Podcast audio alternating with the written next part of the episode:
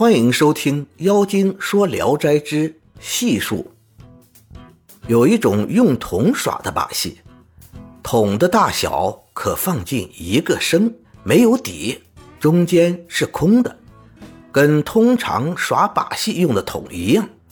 耍把戏的人把两张席子铺在街上，把一个空的升放进桶里，一会儿取出来，就有满满一升米。再把米倒在席子上，如此不断的用生取米倒下，顷刻间两张席子上都满了。然后再用生把席上的米一一量进桶里，完了后一举桶仍然是空的。这个把戏奇就奇在米取得多。利津县人李建田。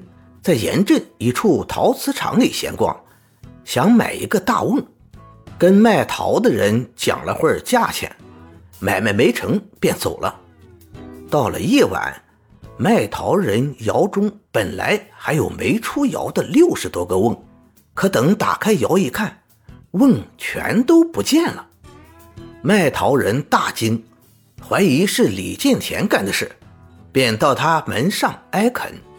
李建田推辞说不知，主人再三哀求，李建田才说：“是我替你们出了窑，一个瓮也没损坏。魁星楼下的那些不是吗？”